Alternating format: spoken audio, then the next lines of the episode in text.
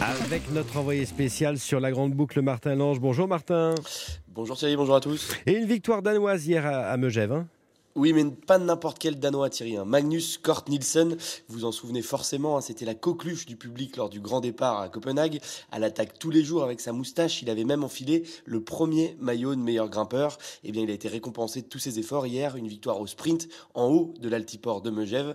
Avant cela, on a vécu un drôle de moment sur la route du Tour. Étape interrompue, la faute à une manifestation écologiste. Une première sur la grande boucle, depuis 2018.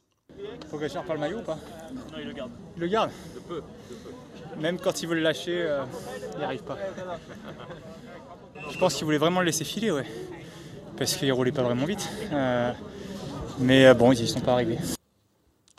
Et on, a aussi cru, hein, vous venez de l'entendre, avec la réaction de Romain Bardet à l'arrivée, on a aussi cru que le maillot jaune allait changer d'épaule. Hein, pour une fois, le glouton Tadej Pogacar n'a pas fait rouler ses coéquipiers. Et c'est Lennart Kemna, un Allemand, qui a failli en profiter, échapper toute la journée. Hein, L'Allemand qui était le mieux placé au général à 8 minutes 43 de Pogacar. Mais finalement, le Slovène est arrivé 8 minutes 32 après lui et conserve donc son maillot jaune pour 11 toutes petites secondes.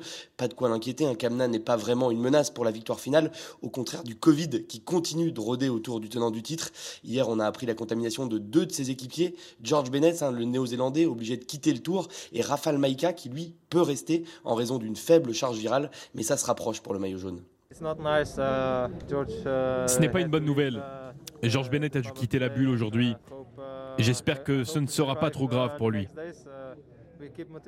On garde une grosse motivation, on a le moral et j'espère qu'on pourra continuer à se battre jusqu'à la fin. Avant de penser à l'arrivée, hein, il y aura une nouvelle vague de tests diligentée par les organisateurs. Ça sera lundi prochain. Et aujourd'hui, Martin, euh, c'est un, monstre qui attend les coureurs. Hein.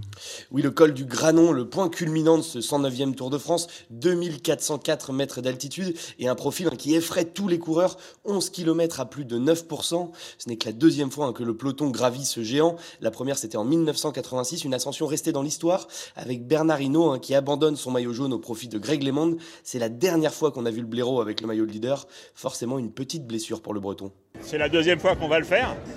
C'est un, col euh, qui est régulier, qui fait bien mal, euh, surtout quand on arrive là-haut, tout le monde veut, la gagner.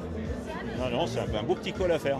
Et ça évoque quel souvenir pour vous Que j'ai perdu mon maillot jaune et puis que Greg Lemon avait pris le maillot jaune. c'est tout. Ça m'a pas euh, fait une déprime, hein, là. Bernard Hinault au micro d'Axel May. Et pour, pimenter, encore cette étape, hein, les coureurs passeront d'apport par l'école du Télégraphe et surtout du Galibier, un autre coq, le mythique du Tour. Plus de 4000 mètres de dénivelé positif et une arrivée prévue autour de 17h, Thierry. Merci Martin. On vous retrouve bien sûr demain à 8h34 et cet après-midi pour euh, les points courses dans nos flashs sur Europe 1. Merci.